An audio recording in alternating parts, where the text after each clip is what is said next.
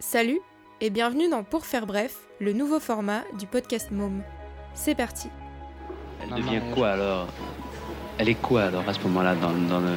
Elle est une machine à faire des enfants Eh bien, je j'aurais jamais pensé en avoir tant, mais enfin, si vous voulez. On les a maintenant, hein. Le schéma le plus courant, c'est papa, maman et deux enfants. Est-ce que vous êtes d'accord avec ça ou pas On met des enfants au monde puis on les élève pas, alors je trouve que c'est pas bien. Et quand vous aurez des enfants, vous cesserez de travailler? Ça, je sais pas. Pourquoi avez-vous poussé un soupir?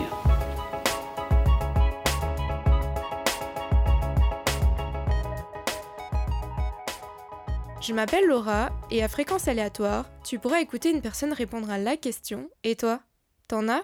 T'en veux? T'en voulais des mômes Eh ben non, j'en veux pas des mômes. J'en ai jamais voulu. Depuis toute petite, je me suis dit que je n'aurais pas d'enfants et que si j'avais des enfants, eh ben les seuls que je pouvais imaginer, c'était d'en adopter. J'ai toujours eu cette, euh, vision euh, de me dire qu'il y avait des enfants sur Terre qui n'avaient pas de parents et donc je vois pas pourquoi j'en aurais euh, rajouté un de plus alors que je pouvais m'occuper d'un enfant et de la- l'adopter. C'est vraiment quelque chose que j'ai au fond de moi depuis toujours. Je sais pas à quel âge j'ai dit la première fois à mes parents, à ma maman, que je voulais pas d'enfant. Évidemment, elle a un peu rigolé au début en me disant oui, tu verras plus tard. Mais j'ai toujours euh, eu ça à l'intérieur de moi et j'arrive pas forcément à l'ex- à l'expliquer. Enfin, moi, c'est vraiment viscéral. hein, cette histoire de pas avoir d'enfant. Euh, en plus, après, j'ai eu des problèmes de santé. euh, j'ai fait des AVC, donc la grossesse peut être un, facteur de risque pour, refaire des AVC, même si j'avais été voir des médecins qui m'avaient dit qu'il n'y avait pas de souci. Mais voilà, il y a ce petit truc en plus qui fait que voilà, j'avais pas trop envie de remettre ma vie en danger.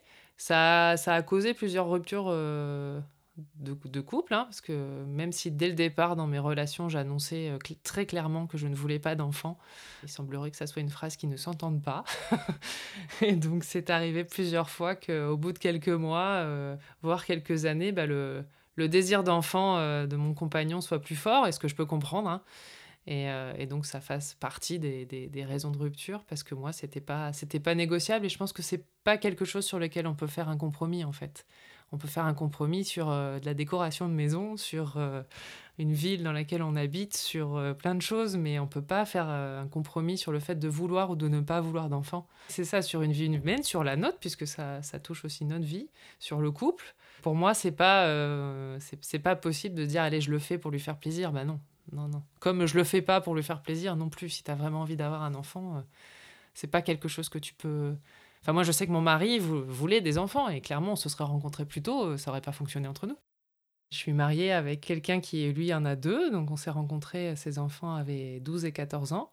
Et je suis très bien comme ça. C'est un peu comme si je les avais adoptés, en fait. Alors, bah, les enfants de, de mon compagnon, euh, on s'entend super bien. Euh, C'est c'est vrai, quand je les rencontrais, euh, beaucoup de mes amis m'ont dit, Ah bah, toi qui voulais pas d'enfants, en plus, euh, tu te tapes deux ados, euh, deux garçons, ça va être, euh, ça être l'enfer. Et en fait, non, ils sont super. euh, on s'entend très, très bien. On a une relation. euh, alors, je je suis pas leur pote, euh, je suis pas leur maman, je suis pas leur papa. euh, je suis. euh, alors, j'aime pas le mot de la belle-mère parce que, parce que dans l'inconscient collectif, la belle-mère dans les dessins animés, c'est plutôt la marâtre, qui est pas très sympa, que j'espère ne pas être comme ça. Mais euh, j'ai un lien de. Voilà, il y a une autorité, obligatoirement, j'ai une autorité sur eux, mais, euh, mais on échange un peu différemment. J'ai un caractère qui est, différent du papa et différent de la maman, donc euh, je leur apporte, je pense, quelque chose d'autre.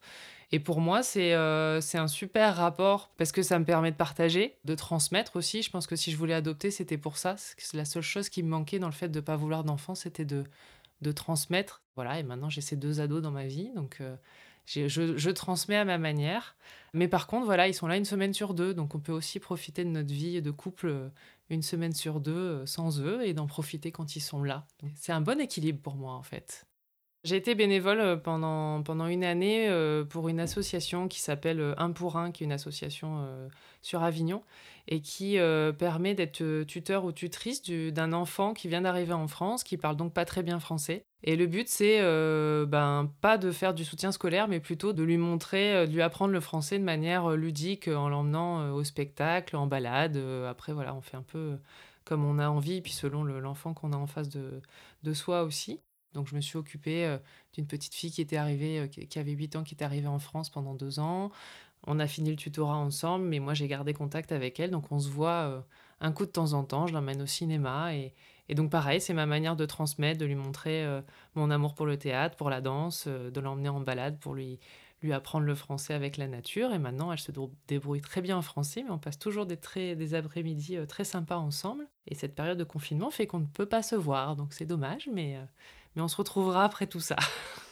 J'ai commencé dans cette association à une période où j'hésitais à adopter, j'étais célibataire, j'ai envie d'autre chose, euh, voilà, j'ai ma vie professionnelle qui est bien développée, je me sens bien dans ma peau, j'ai envie de transmettre et donc euh, bah, peut-être que l'adoption ça peut être euh, ça peut être une solution ou alors bah, de me retrouver bénévole dans une association, d'avoir un contact avec les enfants d'une manière ou d'une autre. Donc célibataire, indépendante, avec euh, des, anciennement des problèmes de santé. Donc, euh, pour adopter, autant te dire que c'est pas possible, en fait. Hein. Les démarches auraient été trop compliquées. Et, je pense que j'avais pas l'énergie pour, pour me battre pendant 15 ans pour réussir à avoir un enfant. J'avais pas tellement cette volonté que de me dire je vais me battre pendant des années pour réussir à avoir un enfant. Donc j'ai essayé de trouver autre chose pour avoir cette, cette possibilité de transmettre voilà mon enthousiasme et valeurs euh, parce que voilà c'est pas parce que je veux pas d'enfants que je n'aime pas les enfants. C'est euh, aussi une question qu'on me pose souvent c'est mais donc tu n'aimes pas les enfants? Non non j'adore les enfants et en fait les enfants m'adorent. C'est assez drôle c'est que comme euh, j'ai pas ce désir là au fond de moi aller vers eux forcément euh, aller les papouiller tout ça. Euh, les enfants m'adorent parce que je les laisse tranquilles mais euh, par contre quand ils viennent vers moi j'ai un rapport j'adore être avec les enfants. Ils sont c'est super parce qu'ils ont une un enthousiasme euh, qui, est, hyper euh, communicatif. Donc j'adore les enfants, je n'ai rien contre les enfants. Et, euh, donc voilà, j'ai cherché quelque chose qui n'était pas l'adoption, mais qui me permettait de passer du temps avec un enfant et de lui transmettre quelque chose. Et, cette association, c'était vraiment une belle expérience. Ben, c'est vrai que toute ma vie, j'ai entendu oui, quand tu rencontreras la bonne personne, ça, ça, viendra, tu auras envie. Euh, en gros, bah, t'es une femme, donc, euh, donc normalement, c'est pas normal de pas avoir euh, ce désir d'enfant-là. Ah oui, on m'a aussi souvent dit, mais tu serais une super maman, tu devrais faire des enfants. Ok, très bien. Mais j'en veux pas. j'en doute pas. En fait, c'est pareil. C'est pas parce que je pense pas être une bonne mère non plus, en fait. C'est pas du tout ça. Et c'est vrai que comme j'étais dans des relations qui ont duré quelques années, plusieurs fois, bah, c'était euh, souvent on me disait bah alors euh, c'est pour quand euh, bah non mais j'en veux pas. Mais si vous êtes ensemble vous êtes bien vous allez faire un enfant. On a l'impression que c'est obligatoire. C'est ça fait partie de de la vie normale d'une femme de faire un enfant. Et, effectivement une fois que j'expliquais bah non j'en veux pas on, arrivait à bah tu t'entends pas avec ta famille tu as eu des problèmes dans ton enfance enfin voilà. C'est c'est obligatoirement parce qu'il y a eu un problème dans ma vie. C'est pas concevable voire très rarement concevable que j'en veuille pas juste j'en veux pas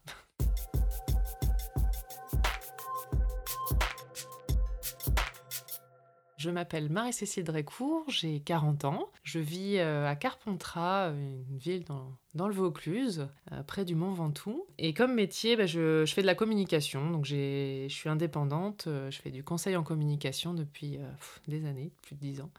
Et je suis productrice de podcast aussi. J'ai créé un podcast qui s'appelle Esperluette. À propos de mon enfance, je viens du nord de la France, donc je suis une ch'ti. je m'entends très très bien avec... Euh, on a une famille très soudée en fait. Je m'entends très bien avec mes parents qui sont restés dans le nord. Je m'entends très bien avec mon grand frère qui est euh, au Portugal. Euh, on a pas mal voyagé tous les deux, mon frère et moi. Mais on a une famille très soudée, on s'entend super bien. Mon enfance, elle a été hyper, hyper heureuse avec, avec des parents présents. et puis ben, un grand frère qui avait 4 ans de plus que moi. Donc en fait, on est aujourd'hui plus proche en étant adulte que qu'on a pu l'être en étant enfant, puisqu'on avait beaucoup de différences. Mais par contre, voilà, une enfance super heureuse, euh, avec une famille hyper soudée. Euh, J'y retourne plusieurs fois dans l'année. Euh, je devais y aller, là, il n'y a pas longtemps. Et donc, on a vraiment plaisir à se retrouver. Et, euh, voilà, donc, c'est une famille qui est très soudée. J'ai un rapport à la famille qui est, c'est hyper important. Même si j'habite loin, pour moi, la famille, c'est hyper important. Alors si j'avais quelque chose à dire aux personnes qui écoutent, c'est vraiment euh, suivez votre instinct. C'est ce que je disais tout à l'heure, c'est pas un compromis qu'on peut faire un enfant. On fait pas un enfant pour, euh, pour garder un couple, on fait pas un enfant pour avoir un statut social. Si vous n'avez pas envie d'enfant, et eh ben il y a d'autres manières de s'épanouir. Ça fait partie aussi du choix des femmes de pouvoir dire je veux pas d'enfant.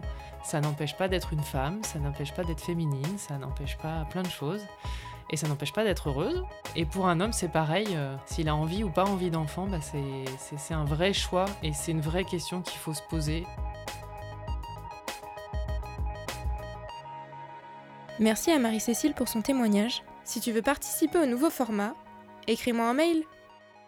Et toi, t'en as? T'en veux? T'en voulais des mômes?